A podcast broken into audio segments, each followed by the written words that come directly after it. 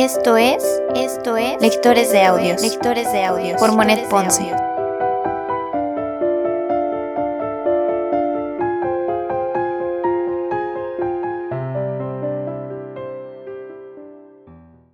Primera temporada. Primera temporada. Cartas a Teo de Vincent Van Gogh. Carta número 12. Ámsterdam, 3 de abril de 1878. He seguido reflexionando sobre el tema de nuestra conversación e involuntariamente he pensado en las palabras somos hoy lo que éramos ayer. Esto no significa que se deba marcar el paso y no tratar de desarrollarse. Al contrario, hay una razón imperiosa para hacerlo y encontrarlo. Pero para seguir fiel a esta palabra, no se puede retroceder, y cuando se ha empezado a considerar las cosas con una mirada libre y confiada, no se puede volver atrás ni claudicar.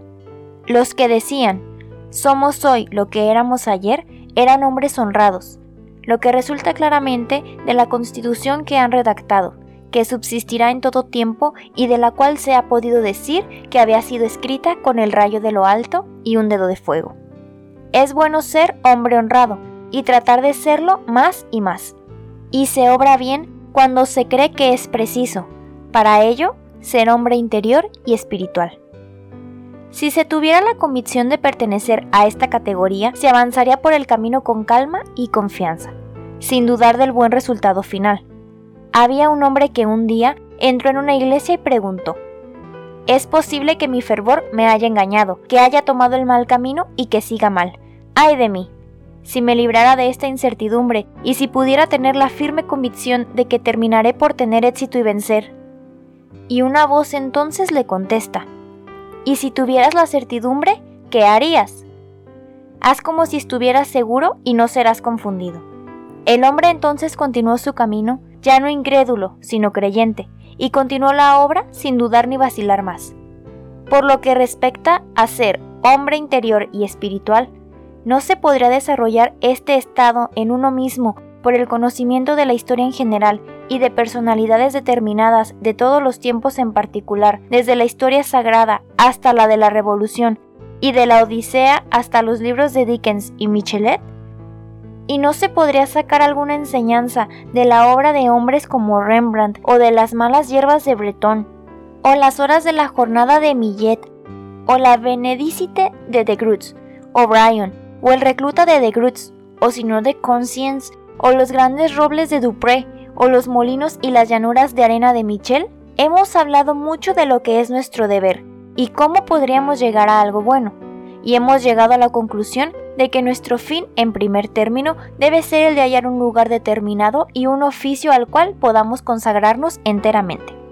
Y creo que estábamos igualmente de acuerdo sobre este punto, que hay sobre todo que encarar el fin y que una victoria lograda después de toda una vida de trabajos y de esfuerzos vale más que una victoria lograda más temprano. El que vive sinceramente y encuentra penas verdaderas y desilusiones que no se deja batir por ellas vale más que el que tiene siempre el viento de popa y que solo conocería una prosperidad relativa. Porque en quienes se comprueba de la manera más visible un valor superior son aquellos a quienes se aplican las palabras Trabajadores, vuestra vida es triste. Trabajadores, vosotros sufrís en la vida. Trabajadores, vosotros sois felices. Son aquellos que llevan los estigmas de toda una vida de lucha y de trabajo sostenida sin doblegarse jamás.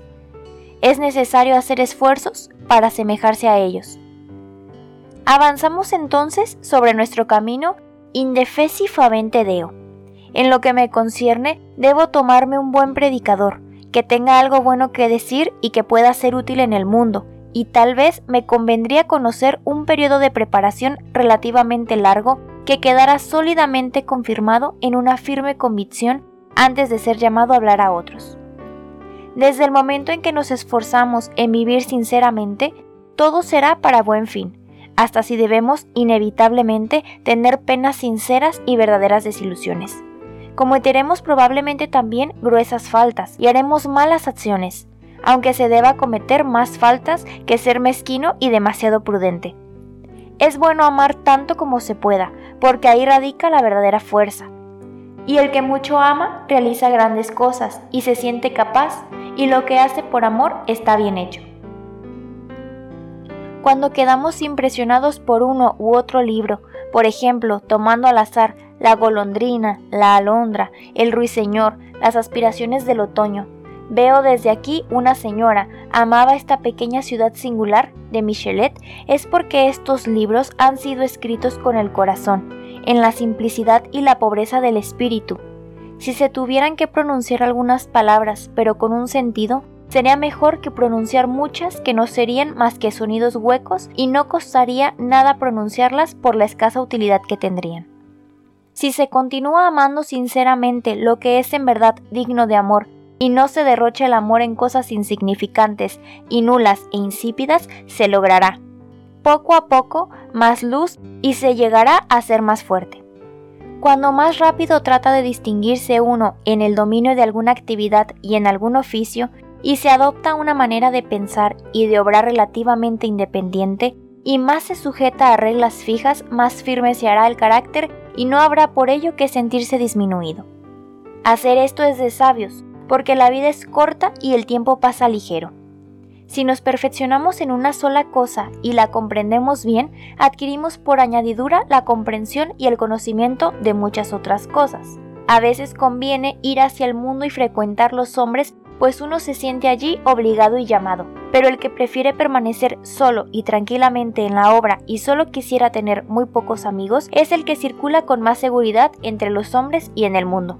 No hay que fiarse jamás al hecho de no tener dificultades y preocupaciones y obstáculos de ninguna naturaleza, pero no hay que hacerse la vida demasiado fácil.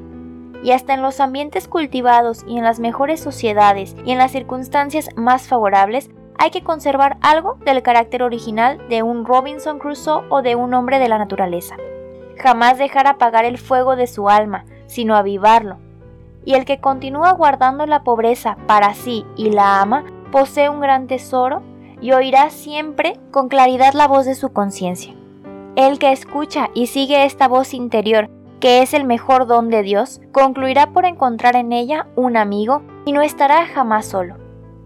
Que esté allí nuestro destino, muchacho, que tu camino sea próspero y que Dios esté contigo y en todas las cosas y te haga triunfar.